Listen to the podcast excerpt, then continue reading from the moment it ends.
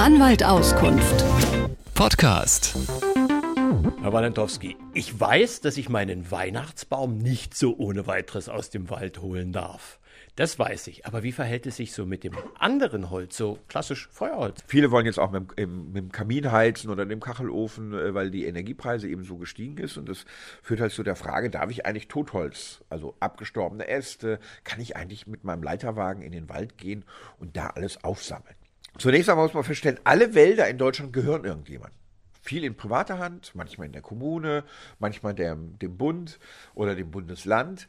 Ähm, sie sind zwar frei zugänglich, aber es ist, das, meistens gehört das jemandem. Und äh, das gilt natürlich auch für die abgestorbenen Äste, für morsche Rinden und sogar für Zapfen. Und es gibt in der Regel in den Bundesländern eine Leseholzordnung, wonach man sich dann richtet, ob ich hier lose Äste mit meinem Wägelchen äh, rausholen darf oder nicht. Das heißt, das ist von Bundesland zu Bundesland verschieden?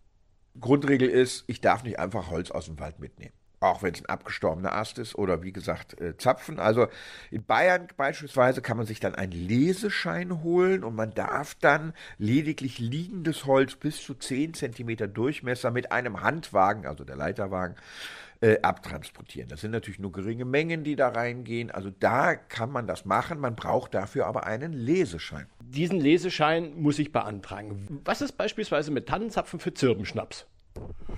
Also erstens hängen die noch an Bäumen, weil man braucht dafür grüne Zapfen. Ähm, das kann man sich auch nicht so einfach wegnehmen. Also der Wald ist kein Gemeingut, der gehört irgendjemandem und dem gehört auch alles, was da drin ist. Nur, man, ich kann ihn nicht umzäunen als Waldbesitzer, sondern muss den aus Erholungszwecken der Öffentlichkeit auch öffnen. Ähm, aber man kann nicht einfach da Dinge mitnehmen. Übrigens, aber wer mit Holz heizen will, dem nützt das Reisig und die paar Äste auch nichts. Äh, also deshalb gibt es noch was anderes. Es gibt noch den Begriff der Selbstwerber.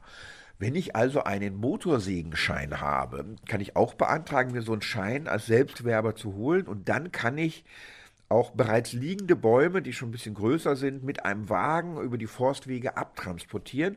Das kostet dann immer was. Der Raummeter für Selbstwerber kostet beispielsweise in Bayern für Nadelholz 10 Euro und für Hartholz 40 Euro, aber das sind schon mal ganz andere Summen als äh, der Raummeter Prenzlauer Berg für den Kamin von 140 Euro. Äh, also das geht auch, aber Voraussetzung ist, sowohl beim, beim lose Holz sammeln oder auch wenn man selber äh, äh, sich was absägen möchte, man muss es genehmigen lassen. Welche Strafen drohen mir? Die sind natürlich nicht doof, die Forstleute. Die haben mittlerweile auch GPS-Tracker, die sieht man gar nicht in den aufgestapelten Holzdingern. Wer, in Wald, wer öfter im Wald unterwegs ist, sieht ja manchmal diese, diese Holzstämme, die da aufgelagert sind, die, daran wird sich gern, gern bedient. Aber es gibt so streichholzgroße Sender und äh, man kann das also nachverfolgen.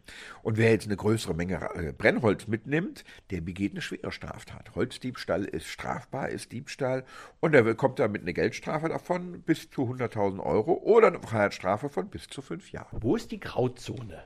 Es gibt ja so, ich gehe jetzt mit meinem Kind spazieren und wenn ich da einen Ast mitnehme, da ist kein Kläger, da ist kein Richter und so weiter. Wie weit kann ich diese Grauzone ausweiten? Wo, wo würden Sie als Jurist sagen, ab da wird es richtig schwierig? Ich weiß jetzt nicht genau, wo da eine Grenze ist, aber ich würde mal sagen, alles, was ich nicht nur mit meinen Händen transportieren kann. Also wo ich ein Transportmittel benötige, da ist auf jeden Fall die Grenze überschritten. Anwalt Auskunft. Podcast. thank you